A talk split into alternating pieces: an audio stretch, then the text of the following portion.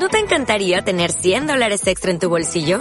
Haz que un experto bilingüe de TurboTax declare tus impuestos para el 31 de marzo y obtén 100 dólares de vuelta al instante. Porque no importa cuáles hayan sido tus logros del año pasado, TurboTax hace que cuenten. Obtén 100 dólares de vuelta y tus impuestos con 100% de precisión. Solo con Intuit TurboTax. Debes declarar para el 31 de marzo. Crédito solo aplicable al costo de la presentación federal con TurboTax Full Service. Oferta sujeta a cambios o cancelación en cualquier momento.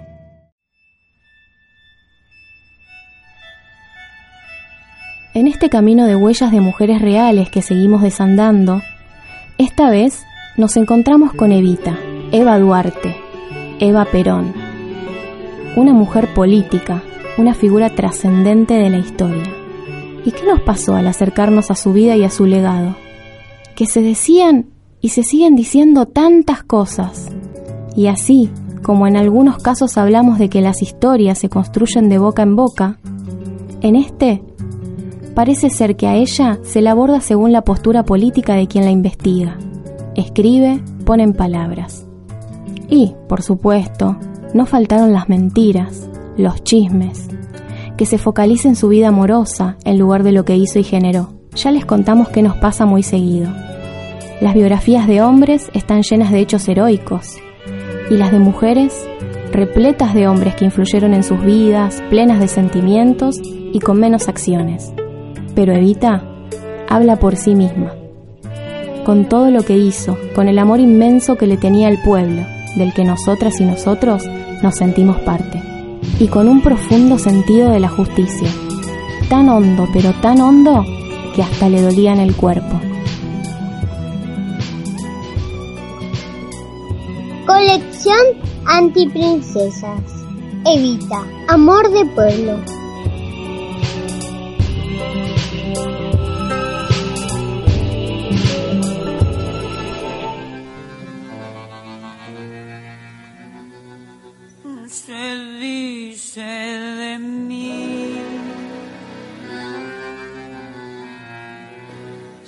Dice que... ¡Ay! Es una descocada. Mira cómo muestra el cuerpo esa actriz.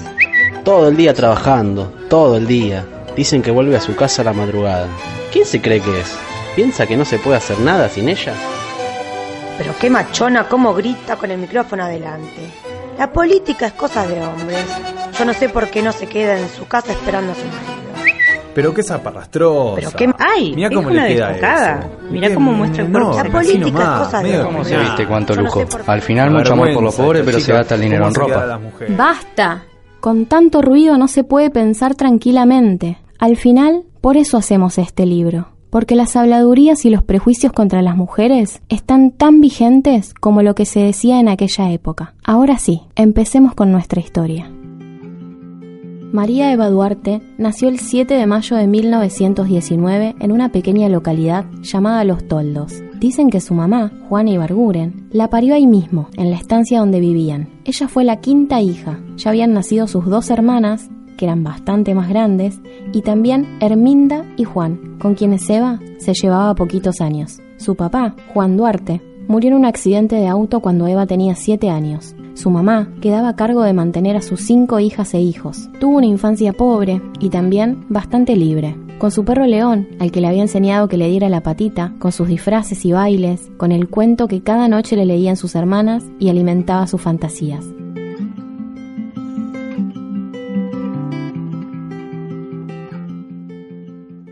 En esta infancia tan pobre, soñaba con tener una muñeca solo para ella. Su mamá pudo conseguir una bien barata, porque tenía una pierna rota, pero a Evita no le importó, y la vistió, la cuidó y jugó con ella con mucha alegría. La chola, como le decían, seguía creciendo. Ella y su familia se mudaron a Junín, una ciudad más grande donde podrían mejorar su vida.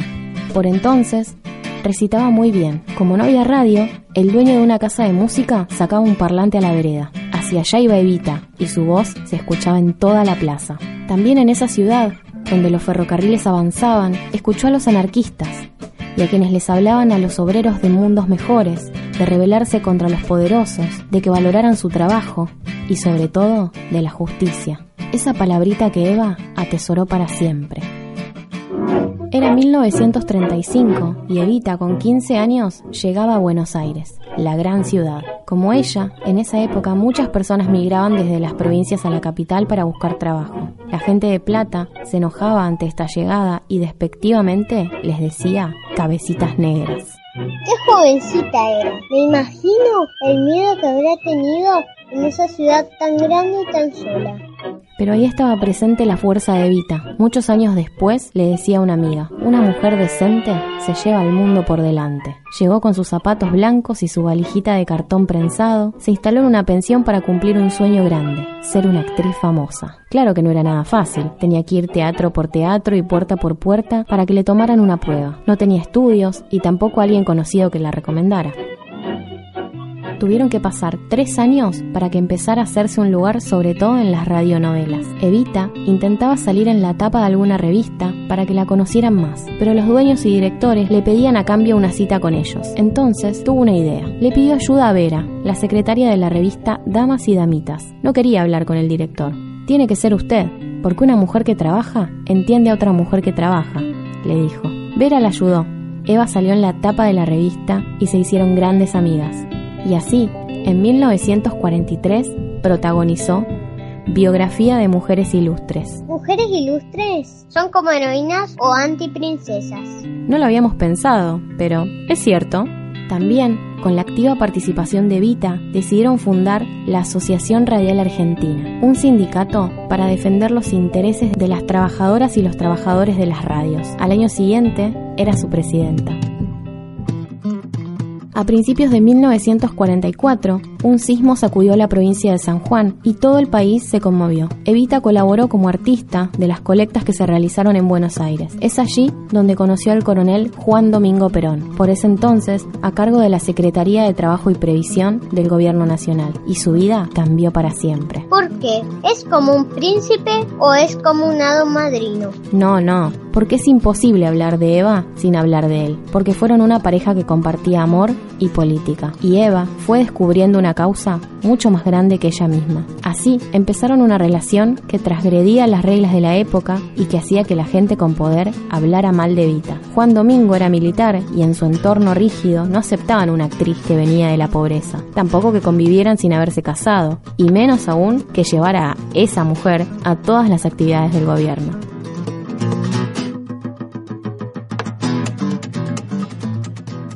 Se acercaban las elecciones presidenciales y Evita volvió a hacer algo distinto. Salió de su casa y acompañó a su marido en la campaña por todo el país. Finalmente, Perón fue elegido presidente y Eva se convirtió en primera dama. ¿Eso fue nomás? ¿La esposa del presidente? Bueno, no fue solo eso. Dejó la carrera de actriz y empezó a colaborar en la Secretaría de Trabajo y Previsión. Cada día se reunía con líderes gremiales, trabajadoras y trabajadores y se convirtió en el gran puente entre el presidente y la clase trabajadora.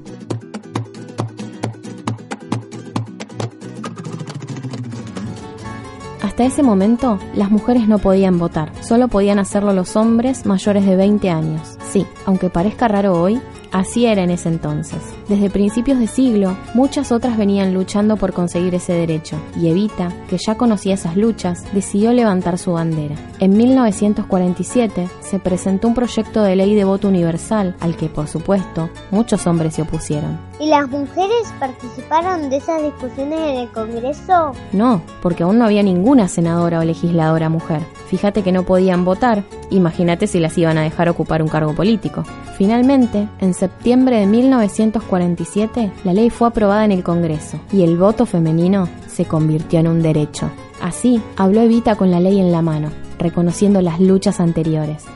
Aquí está, hermanas mías, resumida en la letra apretada de pocos artículos, una historia larga de luchas, tropiezos y esperanzas.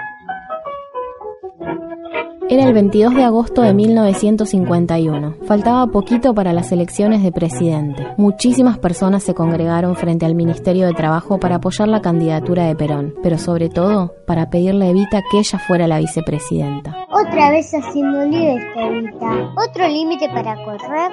En ese momento ya era muy querida por todo el pueblo, pero este límite no se pudo correr. Un grupo de militares estaba cada vez más enojado con las posturas más populares de Evita y de Juan Domingo, y no iba permitir que lo mandara una mujer. El pueblo pedía por ella y le exigía que tomara una decisión. Imaginemos por un ratito, ¿qué habrá sentido Eva ante miles y miles de personas que querían que las representara? ¿Cómo enfrentarse a toda la oligarquía que la despreciaba? Su marido y compañero, ¿se jugaría por ella? Fue tan importante el diálogo entre el pueblo y ella que aquel día se lo recuerda como un cabildo abierto. No podía saber en ese momento que aquella sería una de las últimas veces que hablaría directamente con la gente, con el pueblo, con sus queridos descamisados. Finalmente, diez días después, Evita anunció por radio que prefería seguir siendo Evita que ocupar un puesto de gobierno. No renuncio a la lucha ni al trabajo, renuncio a los honores. Me siento inmensamente feliz y a todos les dejo mi corazón. Ay, pero están más preguntonas y preguntones que yo en este libro. Yo quiero saber algo. ¿Por qué dijiste que ese sería uno de sus últimos discursos? Porque al tiempo, los médicos descubrieron que tenía una enfermedad muy grave la operaron en un hospital público y unos días después votó allí mismo. Recordá que se inauguraba el voto femenino. Esos últimos meses de su vida, a pesar de que la enfermedad avanzaba, siguieron siendo lo más intensos que pudo. El 26 de julio de 1952, la noticia se supo por la radio. Evita había muerto. En la calle, tres millones de personas caminaban bajo la lluvia, prendían velas y llevaban flores. Las plegarias de tantas y tantos no habían sido suficientes. Durante dos semanas hubo colas interminables para darle el último adiós en el velorio más largo de la historia argentina. Cuando la María Eva murió, empezó a nacer para siempre la Evita, ese nombre que quedó guardado en el corazón del pueblo, de las descamisadas y los descamisados, ese nombre que se transformó en bandera de reclamos de vidas mejores, en grito de gargantas rebeldes y en pedidos de justicia esa palabrita que Eva nunca pudo olvidar.